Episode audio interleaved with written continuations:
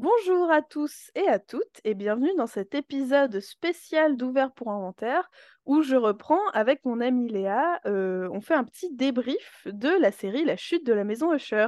Comment vas-tu Léa? Ça va super Alénis. Je suis actuellement au fin fond du Cantal, habitant de Vache 43 jusqu'à présent. Il n'y a personne, c'est le rêve. Et t'as pu euh, vrai. je- te blottir près d'une cheminée pour euh, regarder la suite de la série. Et oui, une vraie de vraie. Alors non, je triche un peu, je vais être honnête avec les auditeurs et auditrices. Euh, n'ayant pas techniquement de réseau à l'intérieur de la maison, j'ai dû... Bon, j'ai dû regarder l'épisode avant mon départ pour l'Auvergne. Mais euh, j'aurais pu. J'aurais pu le regarder devant une cheminée, ça aurait été bien. Bon, voilà, c'est tout. On peut pas tout avoir. Très bien. Alors, on vous rappelle que on est sur la série La chute de la maison Usher, réalisée par Mike Flanagan, disponible en intégralité sur Netflix et euh, en huit épisodes et euh, avec un casting qu'on retrouve dans ses autres séries et ses autres films.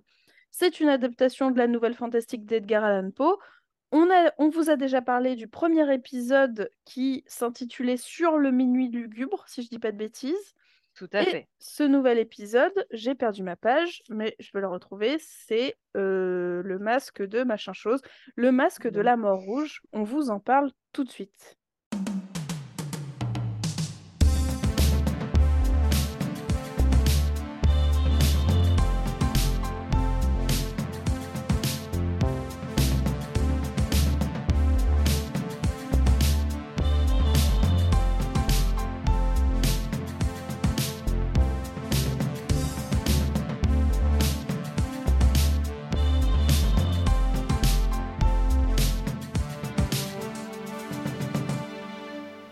Les films, ça sert à ça, euh, à apprendre à vivre, à apprendre à faire un lit.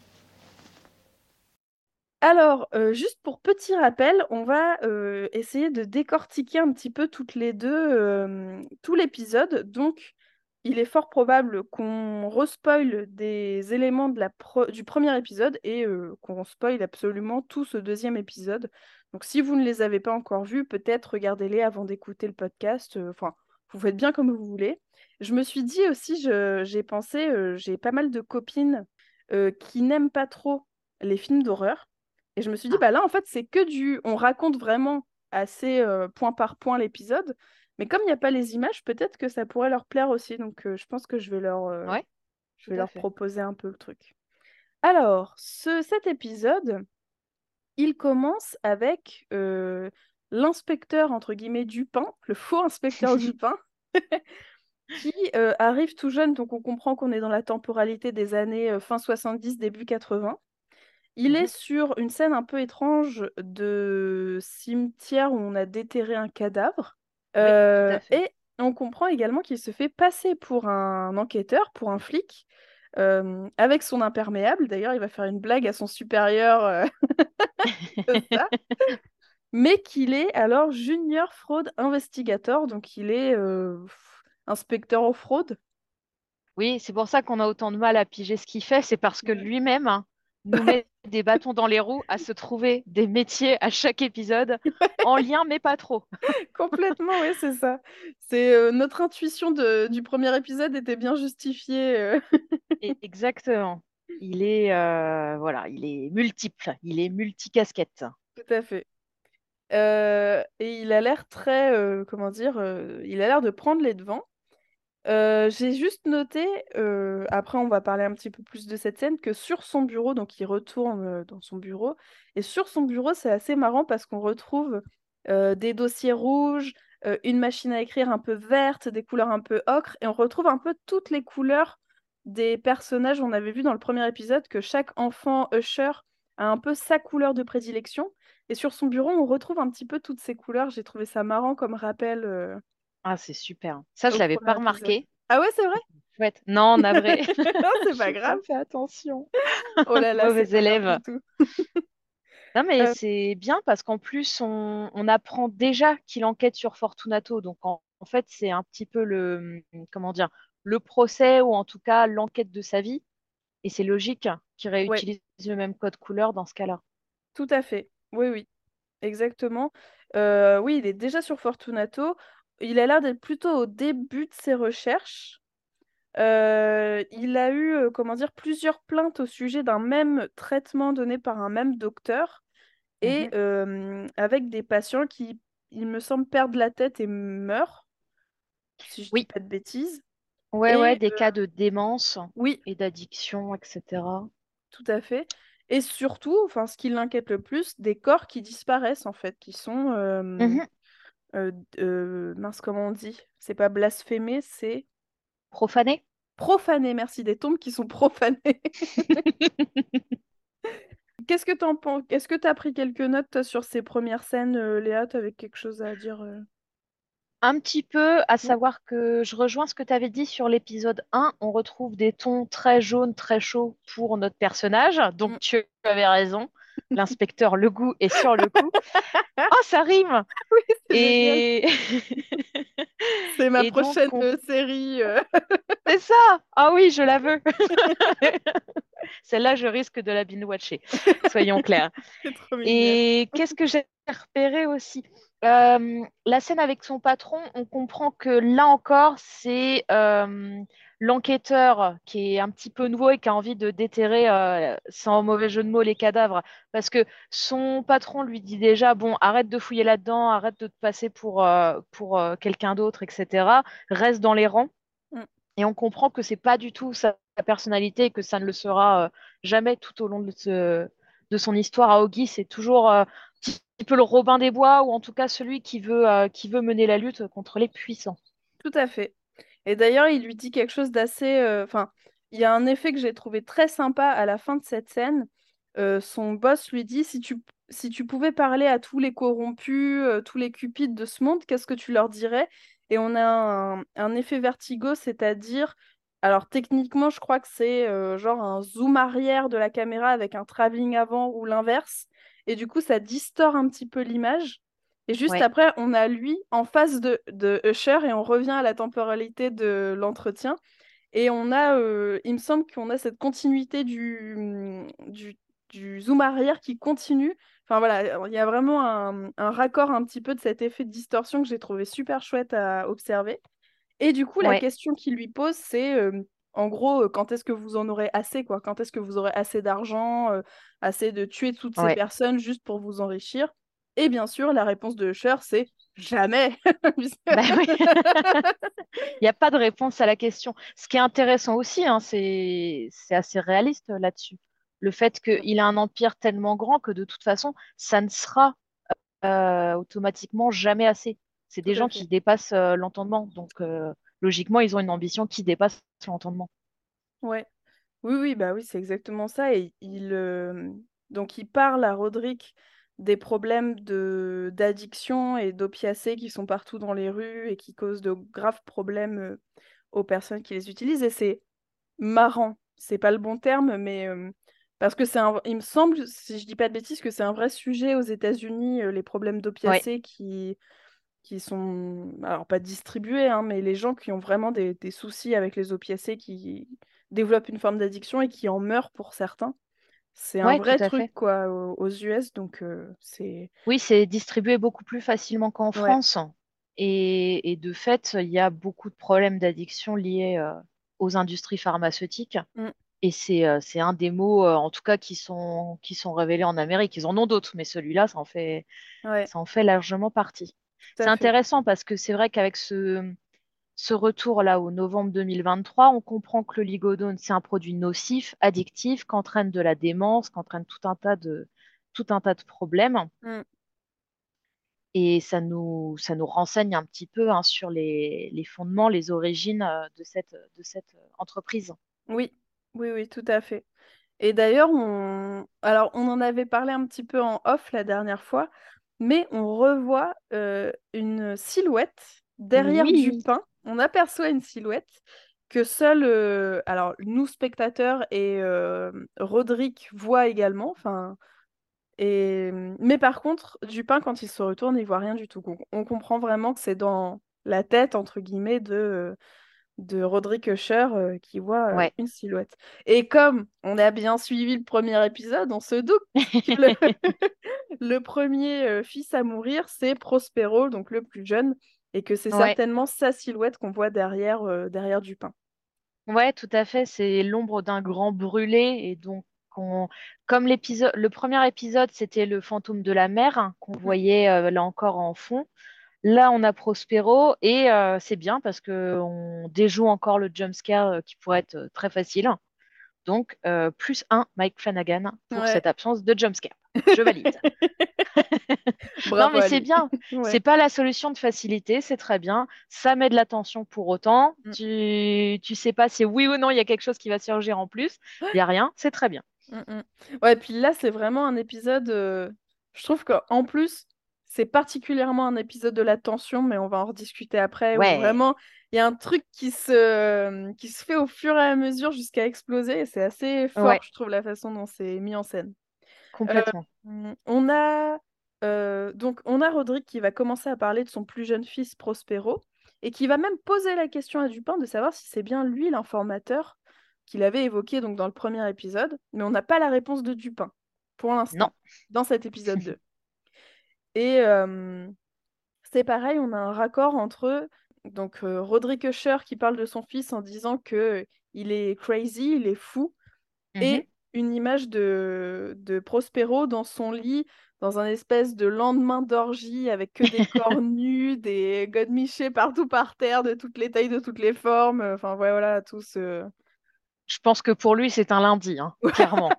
C'est clair. Vu la nature du personnage, nous, ça nous paraît dingue parce que bon, voilà. Parce déjà, on n'a pas un lit si grand pour faire tenir quatre personnes. Lui, ça a l'air d'être euh, vraiment sa- son quotidien. Sa morning bien- routine, quoi. C'est ça. Oui, ah bah d'ailleurs, en parlant de morning routine, donc orgie à 4 et Oui. œuf de mouette rieuse. Très important. Tout à fait. Attention. Tout à fait. Donc, effectivement, après ce, ce plan zénital, Prospero se lève. Donc, ils sont tous, ils sont tous à poil, hein, ils sont tous complètement nus. Mais lui, il a quand même euh, sa grosse montre, il est quand même très bling-bling. Oui. Même euh, en se réveillant, il a ses bijoux partout, etc. Et effectivement, il rejoint ses camarades dans sa cuisine, qui sont déjà en train d'écraser des médocs avec un plug anal, d'ailleurs. Donc, vraiment, les- si on n'avait pas compris que c'était l'antre de la luxure, c'est... euh, voilà. hein. Euh, mais j'ai trouvé ça drôle parce qu'en plus, on le voit à peine, quoi. C'est vraiment... euh, Oui. Qu'est-ce que c'est que ce machin-là? J'ai capté la deuxième fois pour être tout à fait honnête en disant Ah oui, c'est bien ce que je pense. C'est la euh, mairie de Paris qui a dû leur donner, euh, ils s'en servaient plus. de- c'est ça. En porte-clés, tu sais. Bon baiser de. Paris. Ouais, c'est clair. Il est, il est déjà sur la caricature du jeune pété de thunes sans aucun goût, Ouais. quoi, avec euh, tout son dialogue sur attention, ce ne sont pas n'importe quels œufs, Mm, mm. c'est des œufs de mouette rieuse. Ouais. Euh, il a des tableaux façon Andy Warhol à son effigie, le truc le plus pété du monde. Ah ouais. Évidemment, il l'a. Mm, mm. Donc, euh, ouais, j'ai noté deux trois, enfin, deux, trois éléments comme ça sur le décor qui montrent bien. que C'est un peu le jeune rebelle, mais c'est le jeune rebelle fils à papa, donc Complètement. C'est clair. C'est très bling-bling, quoi. C'est très euh, Oui. street art, mais avec euh, 40 portraits de lui partout. euh, c'est ça. C'est vraiment... C'est... ouais. Oui, oui, je suis complètement d'accord avec toi. Oui, et puis il y a ce truc, en plus, ces œufs, c'est même pas pour se faire une omelette, c'est pour les boire comme Non. ça, tel un... un je sais Rocky. pas... Ouais, ouais. Chétif. ouais, Rocky, pas des plus musclés, mais ouais, ouais, c'est très étrange. Enfin voilà, il a, il a tout ce côté vraiment. euh, Alors, j'ai péteux. J'imagine qu'il y a vraiment un terme plus adapté pour Non, mais c'est vrai. mais Quand on dit un petit péteux, ouais, voilà, c'est ça, ouais. Ah ouais, c'est lui. Et on comprend rapidement aussi qu'il a un peu sa cour rapprochée. C'est mignon, quoi, finalement, qui lui colle au basque, euh, très certainement pour avoir de la drogue, d'ailleurs. Ouais, ouais, ouais, tout à En fait. tout cas, les deux même, personnages. euh, ouais, même pour la, comment dire, la célébrité qu'il y a derrière, hein, j'imagine. Tout à fait. Euh, tout à fait, tout à fait. Et juste, euh, on avait déjà un petit peu parlé de Prospero dans le premier épisode, et moi je t'avais dit que je trouvais ça étrange que il ait pas l'air de vendre énormément son premier business. Ouais, On était parti du principe que de toute façon il était très blasé parce que c'était le plus jeune et qu'il a grandi, mais euh, il explique aussi à ses, ses deux camarades-là que ça fait partie des, un peu des rites de la famille, qu'après avoir passé un, enfin, avoir fait un test de paternité, donc quand même, c'est pas tout à fait, euh, voilà, chaque enfant avait, avait le droit de développer sa boîte, mais que lui voyait ça plus comme un piège que comme un don. Il disait qu'il préférait faire, presque faire les choses de son côté parce que il sentait bien que après le, la, main, la mainmise du père Usher était beaucoup trop forte euh, sur les gamins, quoi. Oui, il y a déjà un petit peu ce discours de renverser papa Ouais, qui est là et qui pourrait nous mener à la conclusion que c'est lui l'informateur Mm, mm. parce qu'il a une posture rebelle. Il prend, enfin, il aurait aimé prendre l'argent, on lui donne pas l'argent, il dit c'est pas grave, je vais faire autrement. Mm, mm. Ouais, c'est vrai, tout à fait. On peut le suspecter, hein, c'est clair. Mais il y a aussi ce côté, on va le voir un peu après, qu'il est très euh, rejeté en fait dans cette famille par la plupart Oui, des enfants, en tout cas des plus âgés. Euh, et il est un peu traité comme un moins que rien, donc il y a aussi ce côté, euh, je vais vous prouver que même sans tout ce que vous, vous avez eu, je peux, m'en- je peux arriver à la même étape, quoi. Enfin, je sais pas trop comment m'exprimer, mais enfin, je peux non, y c'est vrai, arriver. t'as raison. Ouais, je peux y arriver avec mes propres moyens, je vais me hisser au sommet de, de la chaîne. Ouais, ouais, ouais. Il a aussi euh, en fond d'écran de téléphone son téton. Voilà, c'est. Oui, enfin le sien d'ailleurs, Oui, on oui, sait oui. pas. C'est le Ah, sien, oui. Je sais pas. je me suis dit que c'était probablement le sien, mais effectivement, euh, C'est triste, hein. c'est Enfin, étrange. je hein. sais pas quel est le plus triste, hein. Que t'aies ton téton ou celui de quelqu'un d'autre. Je ne sais pas. C'est vrai, je sais pas non plus. Bon, pas enfin, bilan, c'est triste. Ouais. Est-ce que tu voulais ajouter autre chose sur euh, le moment où on est chez lui? Non, pas plus que ça. hein. Je pense qu'on a fait le tour. Ouais, Bon, on voit qu'il a des petites pulsions violentes, hein, mais à oui, part ça, euh, rien de rien d'exploiter euh, à fond les ballons. mm, mm, tout à fait. Et on le retrouve assez rapidement dans une réunion pro où il va rejoindre son frère, donc le plus âgé, l'aîné. C'est- J'ai bien, Yeah, bien bien. retenu. Euh, Frédéric. Et Ouais. il fait un peu de tâche dans le décor déjà, rien que par rapport au costume qu'il porte, qui est très coloré par rapport à tous les autres. euh, Oui. Bah, il arrive en retard, il sait pas de quoi il parle. Il est très franc par Ouais, rapport à Frédéric qui répète mot pour mot, euh, comment dire, le laïus que lui avait donné l'avocat, euh, ouais, Arthur Pym, si je dis pas de bêtises. c'est ça, ouais. Alors que lui, tout de suite, hein, s'installe, il dit, ah tiens, ça, ça a l'air sympa. Euh, ah oui, c'est vrai que c'était un désastre. Ah bah oui, c'est à nous. Alors que Frédéric, je pense qu'il a passé 40 minutes à leur expliquer que non, en fait, ce bâtiment n'était pas forcément à eux, mais que euh, possible que des actions qui traînent par-ci par-là, lui arrive et dit, ah bah oui, tiens, c'est à nous, je vais le prendre. C'est clair. Il Ouais, n'a ouais, pas eu le mémo, quoi. Non, c'est clair. Il fait aucun effort. euh, Il fait vraiment aucun effort. Et surtout, il dit des... Enfin, voilà, il dit des conneries par rapport à ce que la famille est censée dire à ce Ouais, sujet-là. Et en plus, il écoute pas du tout les plaintes des non, avocats qui sont en face. C'est-à-dire que ouais, nous, on a déjà une, un, un gros indice quand même sur ce qui peut arriver, où il parle de toxines, d'acides, de, de problèmes euh, dans chaque usine. Et lui, Un site vraiment, désastreux pour l'environnement avec des voilà. risques élevés. Et lui, il dit, tiens, lui, c'est sympa. exactement, lui, vraiment, il écoute pas du tout ce qui l'entoure, il est dans Ouais. son, dans son, dans son délire, quoi. Ouais, ce qui nous le Euh, rend pas sympathique, du coup. ouais, Parce qu'à la limite, on pourrait se dire, tiens, c'est le rebelle de la famille. Mais en fait, c'est un petit con. Donc, ouais. dans tous les cas, on peut pas enfin, je, je ne peux pas l'apprécier. Non, mais oui, oui, c'est clair. En tout cas, oui, oui, je suis complètement d'accord avec toi. Il est complètement décorrélé de tout ce qui l'entoure, il fait son truc, et puis, euh, et puis voilà, quoi. Il va se faire quand même réprimander par euh, le grand frère, par Frédéric, qui va lui dire de la fermer, quoi, tout simplement, et qu'il est en train de Oui, faire n'importe quoi. Euh, et on va apprendre donc qu'il est bien considéré comme un bâtard par rapport aux grands frères et grandes sœurs, euh, et que c'est euh, Cocorico, il est à moitié français, que son, que son bah père, c'est voilà, c'est a forniqué avec une croupière à Cannes, et que donc euh, 25 ans après, il est là et ouais. il est un peu de trop selon Frédéric en tout cas.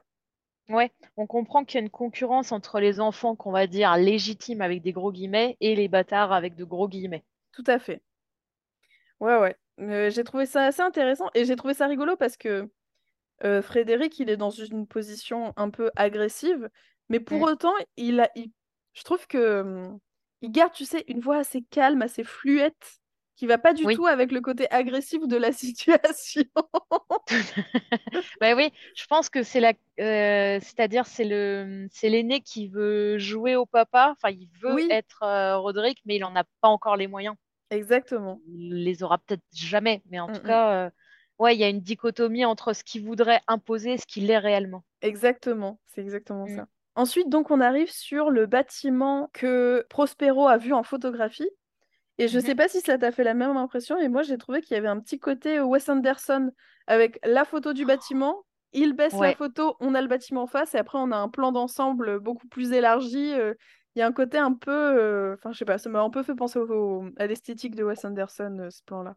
Enfin, ces plans-là. ouais, je comprends. Il y a une sorte de, comment dire, côté maquette et en même temps, on voit pas de profondeur. hein. parce Mm, que, enfin, c'est-à-dire, on voit la façade et oui, elle est gigantesque, mais tu te représentes pas vraiment quel volume est-ce qu'elle fait dans son oui, environnement. C'est un peu, ouais, c'est le décor de carton-pâte où tu pourrais mettre un doigt et puis tu sentirais la façade qui tombe. d'un coup. Ouais, c'est vrai. Donc, Donc ouais, euh, une ouais. usine, enfin une sorte d'usine désaffectée. Je sais pas trop ce que c'était euh, en soi. Alors là, euh, je sais pas si c'est vraiment évoqué. Euh, y a, apparemment, il y a eu pas mal. Après, on apprend qu'il y a eu pas mal de hum, d'usines où ils faisaient un peu des expérimentations, quoi. Enfin, des trucs euh, pas forcément euh, dans la légalité absolue. ouais, Et euh, qui développaient aussi des pilules qui posaient problème. Enfin bon, voilà, c'est toujours un peu le même. On est toujours dans ce délire un peu pharmaceutique qu'on va retrouver juste après avec Vic, avec la sœur ouais. qui est médecin. Et c'est marrant, je sais pas si tu si t'as vu ça, enfin si t'as entendu ça, mais son donc il prévoit d'organiser une très grosse fête dans ce lieu, d'inviter Mhm. que l'élite de l'élite et euh, son son ami euh, lui dit Ah, mais euh, est-ce qu'on fait un- une soirée à thème? Et il dit Non, euh, je veux pas que ce soit une, une foutue, euh, un bal de promo. Non, attends, comment on Oui, appelle ça? Euh, c'était fucking prom en anglais, mais alors en français, je sais plus exactement ce que ouais, c'est. moi je dirais balle de promo Ouais, aussi en c'est ça. soi. Et c'était un des trucs que le père avait dit dans le premier épisode euh, pour se foutre un peu de la gueule des enfants. euh. Ouais, exactement. Je crois, je sais plus qui dit. Enfin, Napoléon se sent visé, Ouais, mais je crois que c'est le commerce de Frédéric en fait. Enfin, que de, c'est un des de Frédéric, donc non? le plus vieux? Ah. Ouais. je sais pas du tout. Alors là, franchement, J'ai euh, toujours pas compris ce que faisait Frédéric. C'est terrible. ouais. Est-ce que je vais comprendre à quoi sert ce personnage un jour? Je ne sais. Peut-être, peut-être. On espère, on croise les doigts. On n'a pas encore fini Ouais. de toute façon, donc. euh, Oui, voilà, c'est ça. Il a quelques épisodes avant de mourir. Et euh, donc il commence à organiser tout ça. Et bien sûr, sur le toit, il, il aperçoit pour la première fois Verna, La belle Carla. la belle Carla, tout à fait. Donc voilà, il a l'air de l'apercevoir euh, pour la première fois. Donc on sent que c'est plutôt mauvais signe quand elle est là, de toute façon. Oui, d'autant que, allez, un bon, en robe rouge, ça c'est un, c'est un élément qui pourrait paraître, euh, comment dire, inoffensif, mais quand tu sais que le titre c'est le masque de la mort rouge, tu te Mm. dis ah bon. Et en plus de ça, elle est près des citernes. Et Ouais, ça aura son importance dans la suite de l'épisode, ces fameuses citernes. bien sûr. Donc il y a une sorte d'avertissement qui lui est donné quelque part Ouais. avec la vision de Carla près des citernes. Mm, mm. Et à la fois, ça fait un peu avertissement et ça fait un peu. euh, C'est un peu une façon pour lui de lever les yeux et de déjà apercevoir ces citernes, tu vois. Moi, je trouve qu'il y a un peu le côté, euh, bah, il y a un, il y a un peu le côté euh, fatalité du truc, quoi. C'est que tu sens qu'il va pas forcément pouvoir faire autrement que comme c'est écrit euh, dans son Ouais, c'est destin, vrai, que sais-je. Après, on passe sur Vic, si je dis pas de bêtises. tout à fait. Est-ce que tu veux nous décrire un peu ce qui se passe avec elle ou... Alors, elle est en pleine opération avec donc sa compagne. Opération donc, qui vise à mettre une sorte de cœur artificiel ou en tout cas un outil pour euh, prendre les pulsations du cœur et elles opèrent toutes les deux donc sur un singe, sauf que l'opération se passe mal, elles perdent le singe et on voit déjà que Vic a du mal à gérer sa colère Tout à fait. en règle générale. Ouais. Elle a des petites sautes d'humeur, elle respecte pas forcément le règlement. Elle est complètement menée par son hubris, hein, cette sorte d'arrogance qui fait que ah je vais dépasser Dieu, moi pauvre petit mortel. Mm, mm. Donc il y a un petit côté encore Frankenstein hein, qui, qui arrive. Euh, sa compagne le remarque et lui, lui reproche hein, de toute façon son, son, son hubris, ou en tout cas sa volonté là, de, de sauver à tout prix le singe, défiant toutes les lois euh, de Oui, la nature et de la, de la science.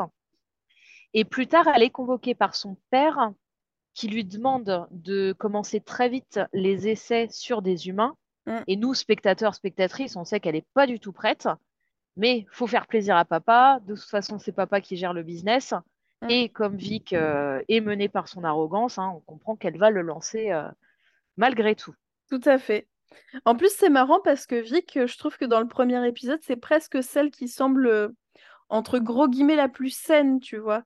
Tu te dis, Oui, bon, elle, elle essaye de trouver des solutions et tout. Et là, tu sens qu'en fait, c'est autre chose qui se joue, comme tu dis, le côté Frankenstein, où euh, elle veut absolument réanimer le singe alors que c'est pas possible, quoi. Enfin, mm, que c'est... Ouais, ouais, j'ai- j'aime bien ce- cette façon d'a- d'amener euh, une personnalité assez détestable à un personnage où on aurait pu penser que c'était peut-être un des personnages à sauver, quoi. Enfin, tu vois. euh, oui, elle paraissait être la perso- le personnage rationnel. hein. Et Ouais. puis, Sur le papier, ça paraissait relativement noble, sa cause, Mm, c'est-à-dire qu'elle a investi dans de la recherche scientifique. On pourrait se dire, oh, c'est parce que euh, elle est humaniste, elle a envie de sauver plein de gens.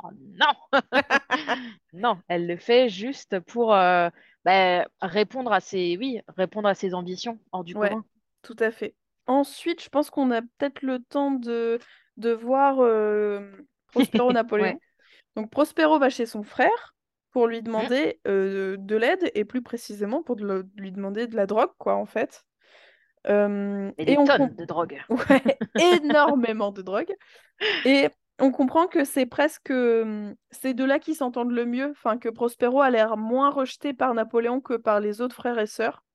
Oui, Euh, même s'il lui dit quand même que bah, c'est pas un dealer et que tant qu'il peut se... il a qu'à se débrouiller autrement. Mais il finit quand même par l'aider, donc, euh, donc voilà. Ouais. Moi, j'ai eu un début de sympathie, pour être tout à fait honnête, envers euh, Léo Napoléon. Ouais, qui est, qui est certes un grand péteux, lui, pour le coup, ouais. mais il y a quand même un soutien fraternel. Il lui dit, t'es mieux qu'un DJ, t'es mieux qu'un dealer, tu Mm, vaux mieux que ça. mm, ouais. Non, mais c'est gentil de le dire. Non, mais on, on sent qu'effectivement, euh, le côté, euh, entre guillemets, bâtard de la famille, euh, ils se sont fait bien rejeter à, à de multiples occasions. Mm, Et Napoléon, c'est un peu le seul qui tend une main envers, envers son frère. ouais, Donc, ça me le rend sympathique tout à à un fait. certain niveau. Ouais, ouais. Et d'ailleurs, il est question. Moi, j'ai pas grand-chose à dire sur ce, cette scène-là, je t'avoue. Juste, Mm, euh, et je trouve ça très drôle le raccord entre euh, Napoléon qui va donner du Viagra à son petit frère pour sa soirée et mm. les bruits de- du mari de Tamerlan, donc surnommé Tammy, qui fait de la gym, en fait, de l'aérobic à la télévision, un truc comme ça, ou sur YouTube, ou je sais pas. ouais, c'est ça. Et vraiment, ouais, au début, on a que le son et c'est vrai, on dirait un porno, quoi. C'est vraiment, euh, c'est très Ah oui, bah le, euh, le petit raccord qui fait plaisir. Donc c'est marrant. Et ce n'est pas euh, Tamerlan qui regarde ça, mais c'est Camille, la sœur, Eh euh, oui. la petite sœur, qui regarde ce qui se passe du côté de, du beau-frère. Mm. C'est une sorte de Big Brother en fait, Camille. Tu... Ouais. Elle a quatre ou cinq écrans en même temps. Après, elle gère quatre ou cinq médias au moins. Mm, mm. Elle est dans cette sorte de tour blanche où elle ziote euh, partout, euh, n'importe qui, etc. Là, elle cherche manifestement la taupe. Et on Ouais. comprend qu'elle a des dossiers sur tout le monde, Mm, y mm. compris les membres de sa famille. C'est clair. Oui, oui, et puis qu'elle les surveille vraiment attentivement et qu'elle attend le faux pas pour pouvoir euh, vraiment les jeter sous le train, quoi. Enfin, c'est... euh, Tout à fait. Et euh, elle a l'air quand même d'avoir une attirance particulière hein, pour ce... Enfin, on va la revoir après re-regarder ce truc d'aérobic. C'est un peu, un petit peu étrange. Et on voit aussi le témoignage rapide de, euh, d'un premier témoin qui va parler un peu des euh, problématiques concernant, concernant pardon, euh, For- Fortunato. Donc, Ouais. Des petits indices par-ci par-là. Ouais.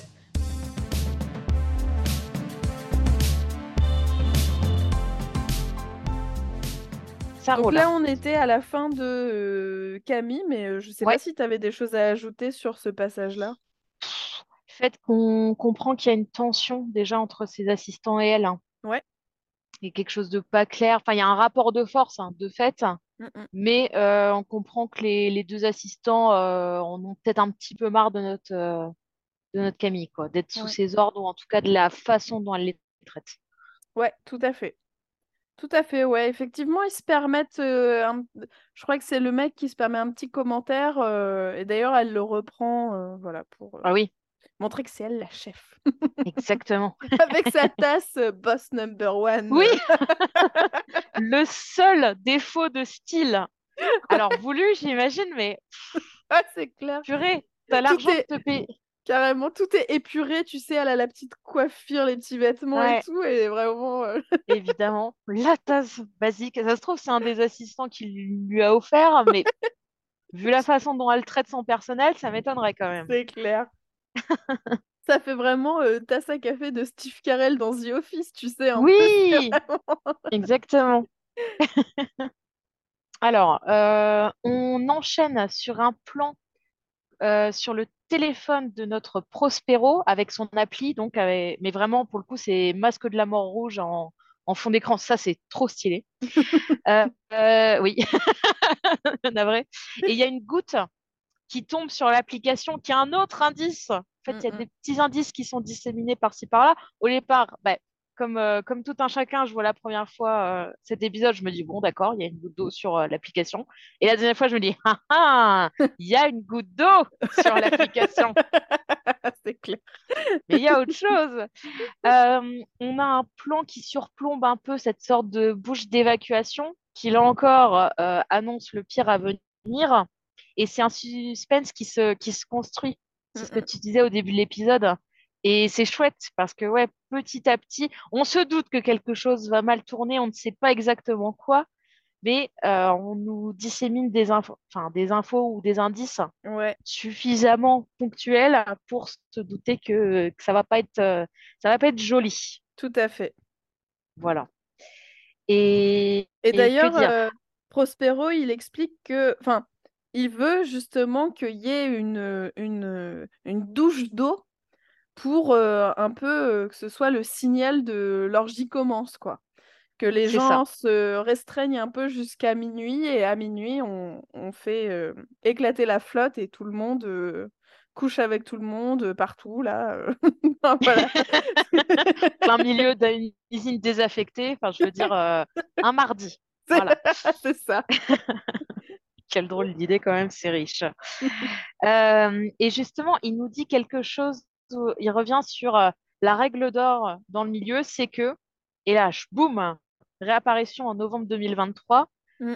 Roderick euh, euh, rit sur cette anecdote et il va nous, en fait, ça va être le fil, euh, le fil directeur vers son flashback, à savoir la règle d'or, c'est que celui qui a l'argent bah, fixe les règles Ouais. ce qu'on se doutait déjà un petit peu depuis le, le début de la série.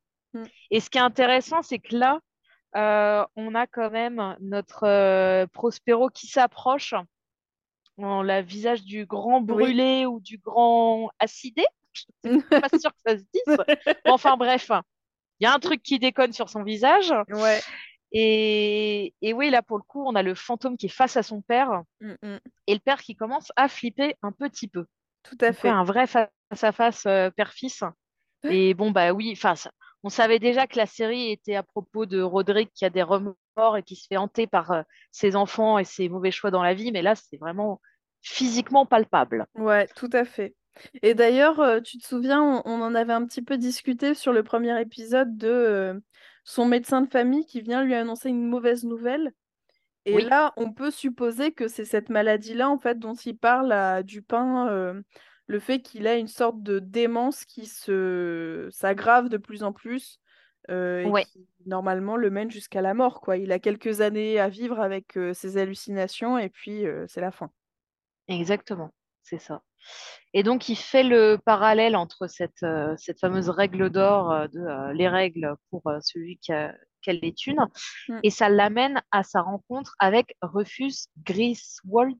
Griswold, voilà.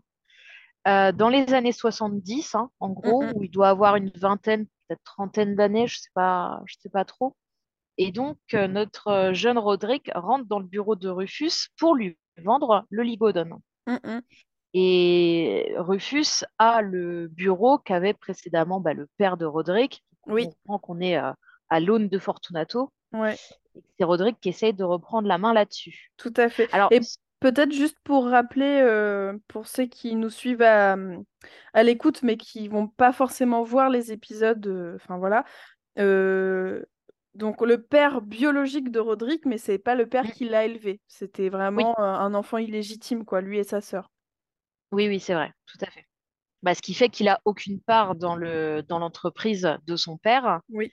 et que là, on comprend qu'il travaille plus ou moins au service communication, mais il est au deuxième sous-sol. Ouais. Ce qui donne euh, bon, bien le, le ton.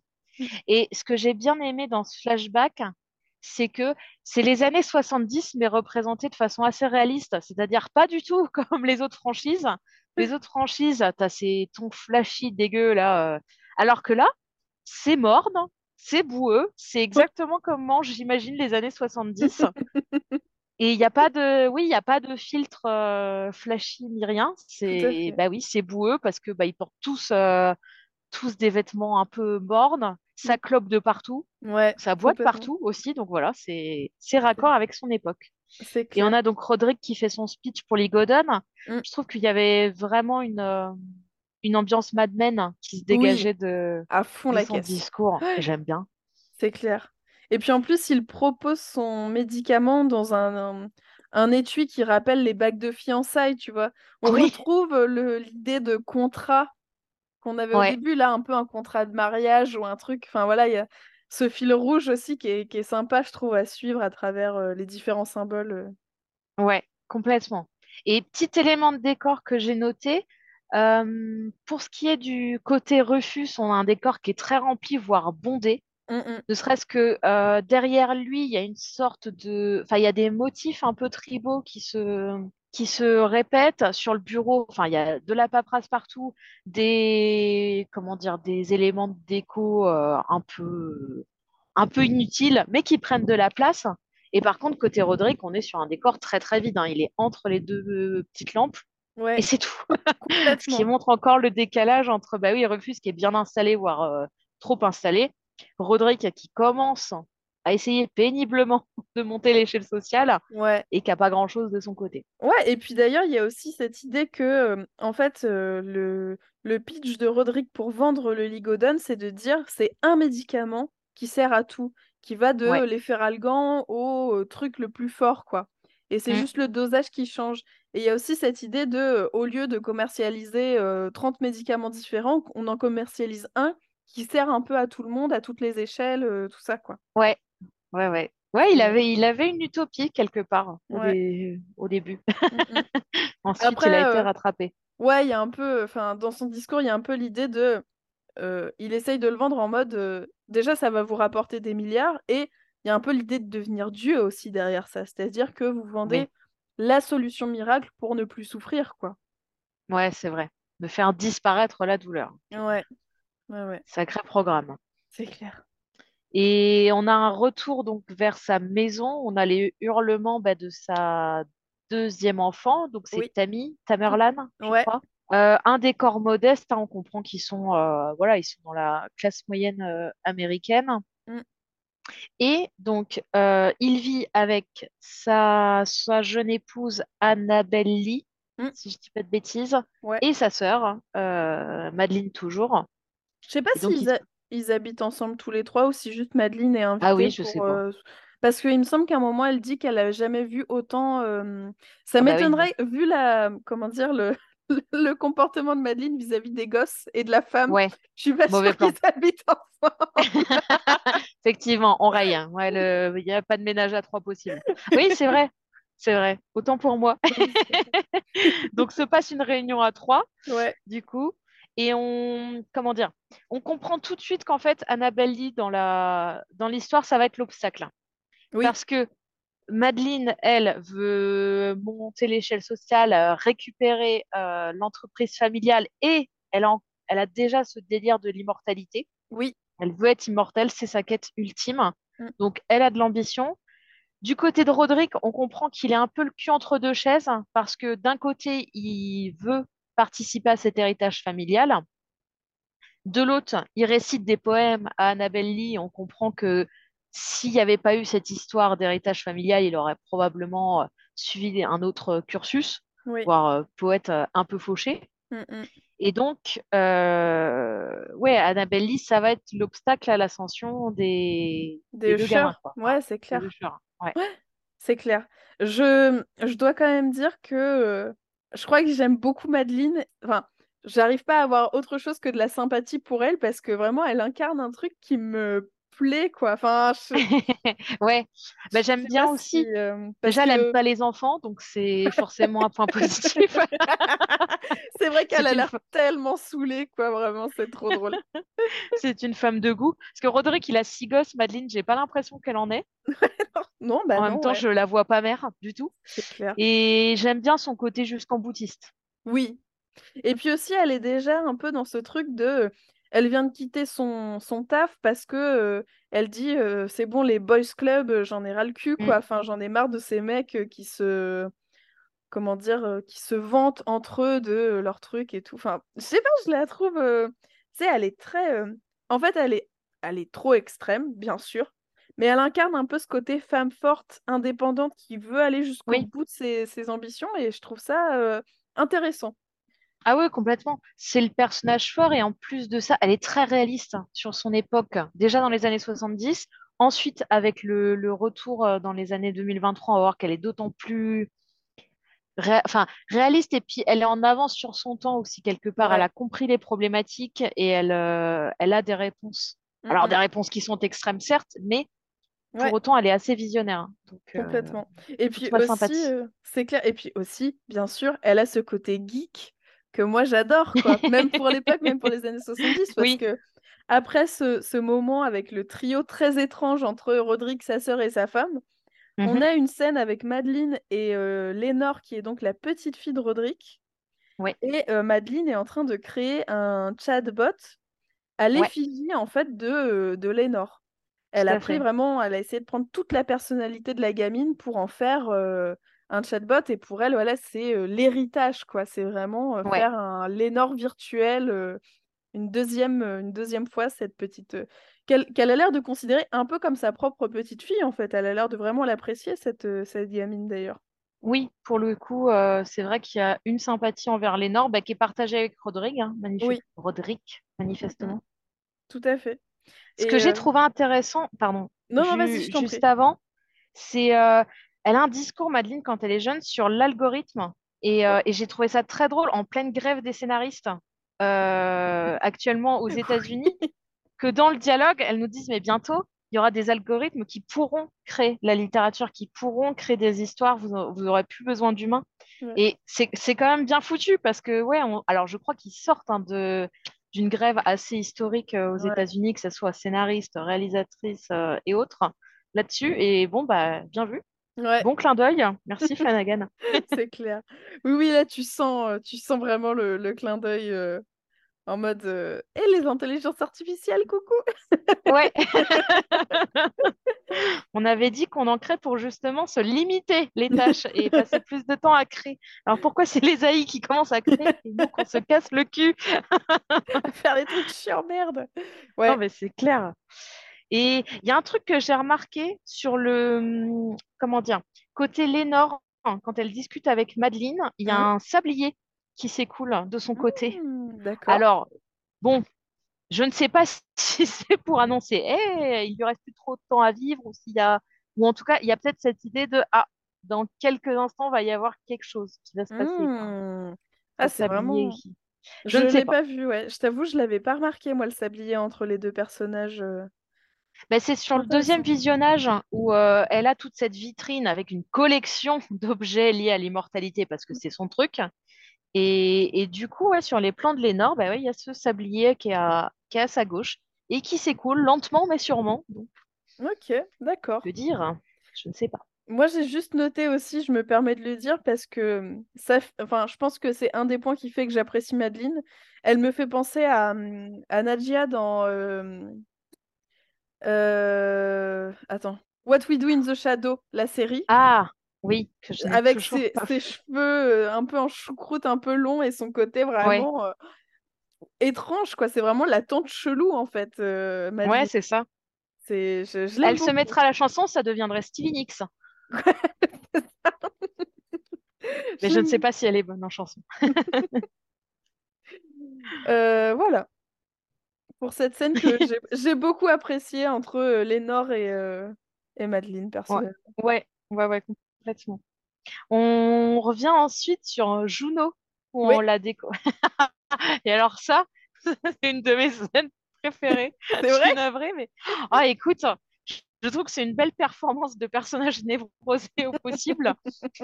Ça m'a fait rire parce que, en fait, euh, Roderick dit Ah, tiens, Lénore. Bon, évidemment, Lénore les surprend, enfin, les surprend. Elle entre dans le bureau de Papy, puis pas de chance, Papy est un peu occupé avec, euh, avec Juno. Bon, rien de, rien de crade, mais on comprend qu'elle les dérange. Et Roderick donc fuit la pièce et dit Ah, ben, euh, vous deux, euh, faites du lien.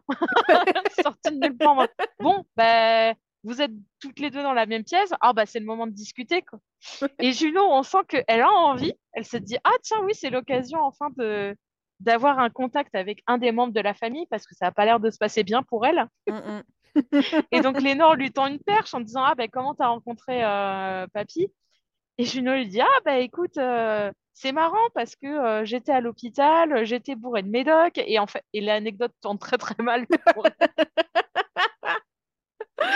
j'ai trouvé ça génial parce qu'au départ, elle est remplie de, ouais, de l'énergie du désespoir, elle est très contente d'expliquer tout ça, et là, mince, c'est vrai que c'est une histoire graveleuse, et il y a ce petit ce, ce moment de pause gênant entre les deux en disant Bon, bah. C'est tout, on aura essayé de, de se connecter, mais ça peut pas marcher. C'est clair. Ah oui, Juno, elle, elle est assez drôle pour ça. Moi, je trouve presque que le jeu est un peu trop appuyé, mais effectivement, en fait, elle est... Oui, Comme tu dis, il y a ce côté un peu névrosé, un peu. En fait, ça sort tout seul et elle se rend compte trop tard que c'était pas ce qu'il fallait dire, quoi. non. J'aime bien ce côté-là. Ouais. Pareil, euh, elle dit euh, bonjour papy et euh, mamie? Et Juno lui dit ah non non surtout pas, je pourrais te tuer. et je pense que elle en est capable. J'aime bien ces petits personnages euh, un peu schizo, un peu névro, ça me plaît. Ensuite, on a, on a Prospero qui vient inviter la. Mm. Alors, inviter, euh, c'est pas son objectif de base, mais qui vient inviter la femme de Frédéric à sa fameuse Ouais. soirée euh, orgiaque. On voit assez bien que euh, elle, elle est faussement choquée, mais que ça a l'air Ouais. de, de bien l'intriguer quand même, quoi. C'est pas. Elle lui dit, mais voyons, je suis la femme de ton frère. Oui, bah, ouais, ouais, ok. Ouais. fais un effort, quoi, s'il te plaît. Réplique de mauvais porno des années 90, hein, vraiment. Mais comment oses-tu enfin? Ouais, d'accord. Ça va mal finir cette histoire. Ouais. Euh, ouais, c'est dommage. Là encore, hein, dans le, le côté petit con suffisant de Prospero se passe là, Mm, mm. je trouve. Ouais, c'est clair. Surtout que, ayant suivi un peu ce qui se passe depuis le début, on comprend que c'est quand même beaucoup plus pour faire chier son frère que par euh, vraie attirance pour sa femme, quoi. C'est vraiment juste euh, pour emmerder Ouais. son frère au, au millième degré, quoi. Oui, c'est ça, c'est une façon de lui rendre la pièce. Il l'a humilié techniquement sur euh, la réunion avec les investisseurs. Mm. Il décide de l'humilier en retour en invitant sa femme à une orgie. Bon. Tout à fait. C'est, c'est des gamins dans une, euh, dans une cour de récré, quoi. Ouais, c'est ça. À un niveau un peu, un peu Ouais. au-dessus, quoi. Mais Version glauque, quoi. Mais, voilà. bah, des gamins dans une cour de récré. hein. Et après, on a un peu, c'est un peu l'épisode de la, de la luxure. hein. Après, on voit un petit peu les déviances euh, de chacun des, des, des frangins. Oh là là, oui. On a notamment ce rendez-vous hyper chelou avec euh, entre le mari de Tamerlan et une femme qui Bill. est ouais, ouais, et une femme qui est censée l'imiter, Ouais, qui prend un peu l'apparence de Tamerlan avec euh, ses, ses couleurs de vêtements, avec une perruque, etc. Mm. Et qui prend un peu sa place euh, alors que Tamerlan s'assoit un petit peu plus loin pour observer la scène. c'est ça. Donc euh, Ah oui, ouais. complètement. En fait, son truc, ça a l'air d'être d'observer sa propre vie. Un peu la façon de Camille, en fait, bizarrement. Enfin, c'est-à-dire que Camille, c'est elle qui est la mania de l'information. Tammy, elle regarde son couple, mais euh, de l'extérieur. Elle Ouais. invite une femme pour jouer son rôle. Et alors, c'est une scène de dîner. Bon, on se doute qu'elle va passer aussi la nuit. Mm. Mais c'est quand même très étrange, quoi. Elle se regarde, enfin, elle regarde un, un alias d'elle-même Mm, mm. en train de, de faire la causette au dîner avec son, son mari. Et elle a l'air d'y prendre pas mal de plaisir. Tout à fait. Étrange. Et d'ailleurs, en parlant de Camille, on se rend compte un, un- on se rend compte, pardon, un tout petit peu après que Camille, eh ben, elle se tape ses deux assistants. Voilà. décidément. Ouais. Non, mais oui, oui, tout à fait. Ils ont, ils ont tous un délire chelou avec l'intimité et les Ouais. rapports avec les gens. Et ouais, elle se. En fait, ce qui est intéressant dans la scène de Camille, c'est que tout est symétrique chez elle, Mm. évidemment, jusqu'à son choix de d'assistant. Parce que ils ont. Enfin, les assistants, il y a un garçon et une fille, mais ils sont habillés pareil. Ouais, Exactement les placards aux deux extrémités de la chambre. Ils doivent avoir. Enfin, c'est. Ouais, c'est la symétrie de l'enfer. ouais, ouais, ouais. Et puis c'est très, euh, ça a l'air très ritualisé comme truc en plus, quoi. Ouais. C'est vraiment euh, le, la dualité, ça a l'air d'être son délire. Donc on va voir si ça va continuer pour les épisodes, mais euh, ça nous dit aussi des choses de, de ce personnage-là, quoi. Donc, donc Ouais, voilà. elle aussi est tout dans le contrôle. En fait. Ouais. Rien d'autre à dépasser euh, du cadre. Et on arrive bien sûr au clou du spectacle avec euh, la femme de Frédéric qui part, euh, qui dit, qui fait semblant de partir avec des copines, pendant Mm. que Frédéric et sa fille, donc Lénore, ils sont en train de, de construire les petits bateaux dans les bouteilles. Là, je sais pas comment ça se. Ouais, c'est ça. Voilà. Voilà, une activité de vieux, hein, mais bon. Ouais, mais bon, en même temps, il est avec sa gamine, quoi. C'est pas, Oui. euh, tu vois, c'est bon. Mais on sent que Oui, c'est sûr voilà. qu'il allait pas l'inviter Ouais, voilà. Euh, de voilà. Prospero, ça, ça, ça paraît mal barré. Ouais. Euh, sortie de sa femme, qui a d'ailleurs une robe bleue, donc en, en contraste complet avec euh, bah, toutes les nuances rouges que, que vont avoir bah, autant les invités que Prospero, que le décor, etc. On se Mm. doute que c'est un peu le. Pas. Comment dire Pas l'intrus, mais elle a rien à faire là, en fait, Ouais. en soi. Enfin, Ouais, ouais. c'est. Elle n'aurait pas dû être là. Mm, mm. Tout à fait. Elle est toujours un peu à part des autres. euh, on la, on la remarque un peu de loin et on va voir que effectivement, euh, enfin voilà, on va voir euh, par la suite que effectivement, peut-être qu'elle aurait mieux fait de ne pas être là. Et on se rend compte également que en fait, Prospero, cette soirée, c'est non seulement pour euh, récupérer de l'argent auprès de riches, Mhm. mais aussi les filmer à leur insu pour euh, les faire chanter grâce au, au- à la vidéosurveillance, quoi, en fait, Ouais. aux, preuves qui, de, de leurs actions. Ouais, tout à fait. Ce qui pourrait mener effectivement, enfin, tout mène à, à ce côté taupe ou informateur, parce que lui, ce qui l'intéresse finalement, c'est c'est pas tant la façade décadente, hein, c'est les infos qu'il y a derrière. Ouais, tout à fait. C'est clair. Oui, il y a un côté un peu, il y a un côté un peu Faust aussi chez Prospero, parce que c'est lui qui propose la soirée, il Mm. propose à la femme de son frère aussi une invitation un peu coquine, etc. Enfin, il y a, il y a un côté, ouais, euh, contrôle et puis l'idée de devoir maîtriser son environnement, Ouais, puis d'en tirer le, tirer le plus possible, quoi. Ouais. Oui, oui, c'est clair. Salle de contrôle qui est bien évidemment rouge, Bah oui. Alors là, avec des euh, lampions de partout. Autant la salle de bal décadente, euh, c'est bleu et jaune, Mm. globalement, les temps qui reviennent, enfin, surtout, euh, surtout bleu. Autant, ouais, salle de contrôle, c'est du rouge. ah oui, oui, oui. Puis on va voir d'ailleurs que le rouge, il est euh, associé à un autre personnage dans cet extrait, puisqu'il va apercevoir au loin une femme vêtue d'une cape rouge avec un Mhm. masque de squelette, quoi, enfin de tête de Ouais. mort, un peu squelette. Et bien sûr qu'il va la Derrière retrouver. ce masque se trouve La belle la... Carla! Qu'est-ce qu'elle est belle, nom de Dieu! Euh, ouais, il y a un, un jeu de chat et souris qui s'opère entre euh, Prospero et elle, Mm. parce qu'évidemment, elle apparaît dans un coin, et puis en fait, elle réapparaît de l'autre, comme la, la créature surnaturelle qu'elle semble être, Mm, mm. et elle le retrouve dans une salle, euh, sorte de chambre, Ouais. ish, Mm, mm. une euh, chambre rouge as fuck, évidemment. Et pareil, dans son... dans sa première réplique, on comprend qu'on peut l'associer à la maladie ou à la mort, car là, parce qu'elle dit qu'elle aime la belle chair, Ouais. euh, les odeurs, la vie, etc. Donc, elle se... elle se nourrit un peu de tout ça. Mm, mm. Et ce qui est intéressant, c'est qu'elle semble quand même lui donner une porte de sortie à Prospero. Complètement. Puisqu'elle lui dit, tu t'amuses Il dit oui. Est-ce que cette soirée correspond à toutes tes attentes? Il dit pas encore. Mm. Et elle lui dit, mais l'instant d'avant, c'est toujours meilleur que l'instant d'après. Donc que l'attente de la consécration est toujours mieux que le moment où, euh, où la, chose, euh, la chose est faite. Et elle lui dit, tu as encore le temps d'arrêter. Ouais. Elle l'a pré- Oui, oui, elle le prévient. Enfin, elle Ouais. le prévient. Façon de parler, mais oui, elle lui donne une porte de sortie. Je suis complètement d'accord avec toi. Et Elle euh, parle des conséquences. Elle dit que lui est une Oui. conséquence, qui fera un choix qui aura une conséquence déterminante. Donc, eh, ouais. Ouais, ouais. enfin, on peut Elle pas est dire qu'il n'a pas prévenu. Franchement, ouais. Et puis en plus, je suis d'accord avec toi pour le côté maladie, etc. C'est qu'elle a un discours qui devient vraiment glaçant et terrifiant. Euh, Enfin, qui va devenir glaçant et terrifiant dans quelques minutes. Oui. Euh, Enfin, quelques minutes plus tard dans l'épisode. Et moi, au revisionnage, le fait d'avoir réentendu avant coup ce, Ouais. ce discours, j'étais vraiment en mode Oh, c'est dégoûtant! Ouais, bah oui. Oui, parce que la euh, première fois, on se dit, ah, séduction. Et en fait, quand tu, quand tu dépasses un peu le côté, oui, enfin, évidemment, Carla est magnifique en nuisette, c'est pas le problème.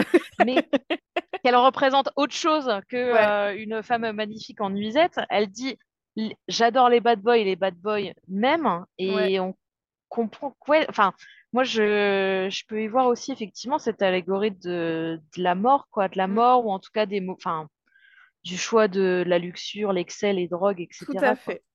Tout à fait d'accord. Et bon, ben, Euh, Prospero n'écoute pas. Bah oui, évidemment. il entend pas le message, quoi. C'est. Non, Voilà. non, non. Il remet son masque, d'ailleurs, c'est c'est intéressant parce que le moment où... Enfin, il y a une sorte de franchise entre les deux. Euh, L'un comme l'autre n'ont pas de masque. Mm, Et en fait, quand on revient à la soirée, ben, il remet son masque. De Tout à fait. toute façon, je choisis les apparences, je choisis le, le La culte de la personnalité. euh, exactement. Complètement. Mm. Euh, Et cette fois-ci, il y a des éclairs de lumière rouge mm, qui arrivent et qui teintent un peu le décor, euh, le décor bleu. Et il y a aussi, à chaque fois que Verna va glisser, elle va un peu euh, comme hypnotiser et le barman et euh, le mec de la surveillance, enfin apparemment les employés du coin, Oui, pour leur dire de partir, de se casser. ouais, On n'entend pas ce qu'elle dit, mais on a toujours cette lueur rouge, euh, enfin cette lumière rouge même sur le visage des employés quand elle leur parle. Et ouais. elle va aussi prévenir la femme de Fred. Et oui, Elle va lui dire de partir maintenant. ouais. Et alors, je sais pas ce que t'en penses, on va voir ensemble, mais la femme de Fred, elle a pas l'air de vouloir partir, malgré tout. Non, Elle reste non, danser. non. Elle hésite et, et puis en fait, elle danse alors maladroitement et on sent Ouais. que là encore, elle n'est pas à sa place, mais Exactement. elle veut être dans cette place-là. Ouais, Elle choisit un peu son sort, mais mauvais, mauvais choix. mauvais Ce plan. qui, ce qui est intéressant aussi, c'est que donc il y a la fuite de l'équipe euh, et en fait, la musique devient de plus en plus forte et je trouve de plus en plus discordante aussi. Parce qu'au départ, tu as une musique de boîte, mais qui est assez entraînante quelque part. Et là, euh, bah petit à petit, enfin, la tension se, se construit. On se dit, oh là là, il y a vraiment quelque chose de mal qui va se passer. Et tu as cette musique ouais, qui, qui devient stridente et ouais, des, des accords qui s'enchaînent. Mais oui, il n'y a plus de mélodie. quoi. C'est vraiment. euh, alors c'est une Ouais, musique de c'est une musique de Nine Inch Nails qui a été accélérée. Ah, C'est un groupe que j'écoutais étant oh là du là. coup j'étais en mode ah c'est marrant. Donc euh, ouais c'est une Tu m'avais pas dit que tu faisais ce genre de soirée quand tu étais ado. Surtout pas. Tu sais que en plus je me suis dit vraiment, mais même on va on va enfin vous parler de ce qui se passe, mais rien que le début de la soirée avec tous ces gens là enfermés, c'est mon Horrible. cauchemar. De base Ouais, Euh, c'est nu pas nu, je m'en fous, c'est vraiment c'est pour moi c'est une allégorie du cauchemar et vraiment jusqu'au bout on va le voir euh, Ouais. Oh, Il y a un, il y a un côté très carré, hein. Pas ouais seulement dans le, ouais pas seulement dans le choix des couleurs, mais même dans cette idée de, il se retrouve dans une salle, enfin, de bal, entre guillemets. Mm, Les mm. portes sont barricadées. ouais Il y a un truc qui va tomber du ciel. Bon, complètement d'accord ah ouais ouais ouais je trouve ça génial parce que là vraiment on est au bout du bout de la tension qui a été créée depuis le ouais, début et on a à nouveau un plan zénital comme le premier plan qui montrait Prospero sur son lit endormi et on a la pluie qui commence à tomber donc qui est déclenchée pour euh, normalement déclencher l'orgie quoi en fait Oui, Et malheureusement pour eux, ce n'est pas de l'eau, mais bien de l'acide qui tombe euh, sur leur tronche. Et Ouais. alors, mais alors moi, ça m'a dégoûté, mais d'une force. C'est tellement bien fait parce que, en fait, euh, au début, Prospero a pas l'air de trop comprendre ce qui se passe parce qu'il a pris de la drogue, tout ça, euh, Ouais. voilà. Mais euh, on commence à avoir des cris, des crépitements, un peu de brûlure et Oui. euh, un changement de couleur. Alors, on passe du, du rouge au un peu marronné. Enfin, c'est. Mm. Ah, j'ai trouvé ça. Ah ouais, ça j'ai adoré parce qu'il y a une orgie, mais c'est une orgie de peau. Non mais non, mais hein, oui, c'est- non, mais oui, c'est clair. je le mets jamais en pratique. Je regarde des films pour ça, c'est mieux. Euh, Il y a une orgie, mais oui, mais de peau, mais en même temps qui se calcine, qui, enfin ça, Ouais. ça forme une sorte de magma informe et Ah collant. Ouais. Non, mais oui. Mais bon, c'est bien parce que tu as vraiment, enfin, t'as, t'as tout là. C'est la synesthésie, mot du jour. c'est que tu vois la chose, tu entends les bruits Ouais. que ça fait, tu peux presque même sentir. le- Franchement, enfin, ouais. Ah là là, il y a. Oh, J'ai adoré. Ouais. C'est c'est tel- c'est tellement bien fait. C'est sincèrement. Et en plus, ça, c'est encore une des grosses qualités, je trouve, de, de mise en scène enfin, de, de Mike Flanagan sur ce coup-là, c'est que c'est terrifiant, ça va assez vite.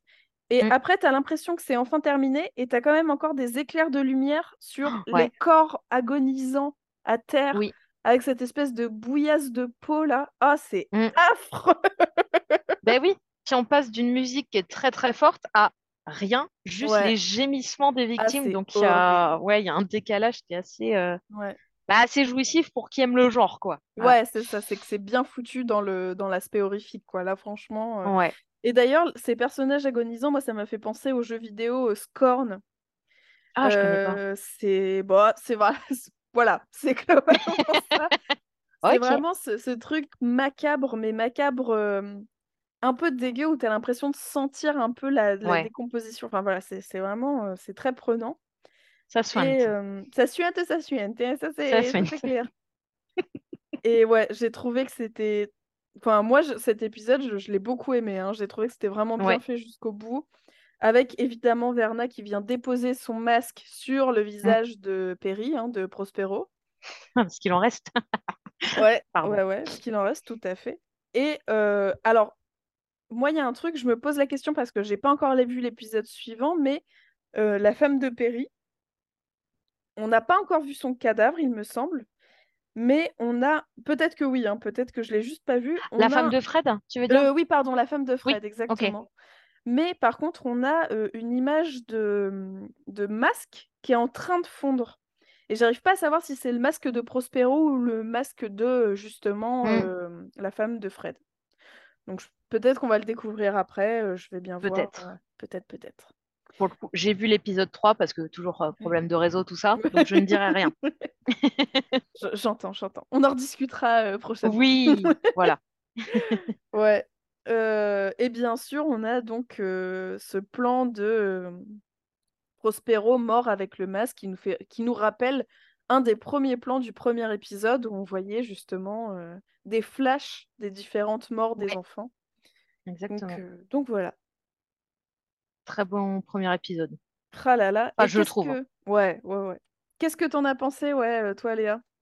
J'ai trouvé ça très sympa parce qu'il y a pas mal de choses qui sont mises en place sur le rapport entre les enfants, Ouais. sur euh, quelles sont un petit peu leurs vies à tous et toutes. On a quand même pas mal d'éléments qui nous sont donnés là-dessus, qui Oui. vont avoir une réalisation ou pas. Et puis euh, même, moi, j'ai- pff, c'est vieux comme le monde, hein, mais le côté euh, construire tout un élément de tension pour ce qu'au mo- au moment où il y a la fête décadente, eh ben, tout ça part en vrille. Oh, Ouais. j'adore. Ouais. Il y a plein de codes couleurs, donc euh, voilà, c'était mon épisode. Je suis Ouais. contente. C'était chouette, très très bien. Ouais. J'aime bien ce côté tension qui se qui se construit. Tu sais qu'il y a, enfin, tu sais qu'il y a une bombe au milieu de la pièce, mais tu sais pas exactement quand est-ce qu'elle va exploser. Exactement. parfait. C'est clair. Et toi, qu'est-ce que t'en as Moi, pensé? franchement, j'ai vraiment pris beaucoup de plaisir aussi dans cet épisode et euh, pareil, j'ai beaucoup aimé les relations entre les personnages et j'ai beaucoup aimé aussi euh, le côté presque un peu shakespearien de euh, Prospero a une porte de sortie, mais Ouais. il n'est pas suffisamment conscient de ça pour la prendre. Enfin, il a toujours, il y a toujours cette forme un peu de fatalité et vraiment, moi, cette scène finale même en la revoyant, j'étais toujours oh, ça me dégoûte. ouais, je comprends. mais, ouais. mais ouais, j'aime beaucoup, j'ai hâte de voir la suite et j'aime beaucoup ce côté un peu sept péchés capitaux. Et du coup, j'attends de voir un peu comment mmh. sont développés les autres personnages pour voir si on suit un peu cette logique. Là, on était plutôt sur la luxure, voilà, l'orgie, etc. Donc, j'attends un peu de voir les autres personnages, qu'est-ce qui va les caractériser. Sachant que dans l'épisode 1, on voyait que Napoléon, il avait l'air d'être assez colérique, mais en même temps Victorine aussi. Donc, j'attends de... Oui.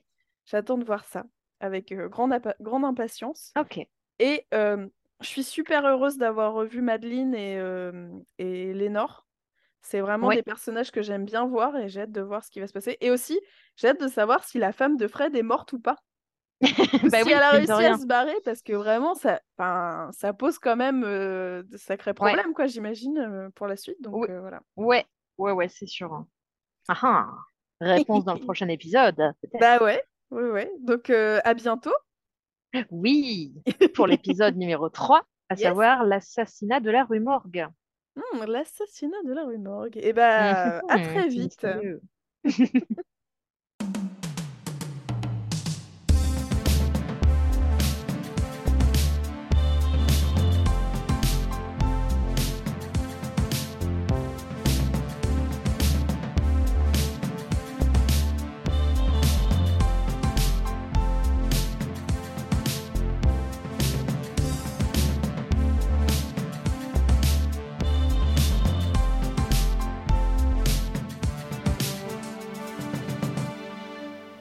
Films, ça sert à ça, euh, à apprendre à vivre, à apprendre à faire un lit.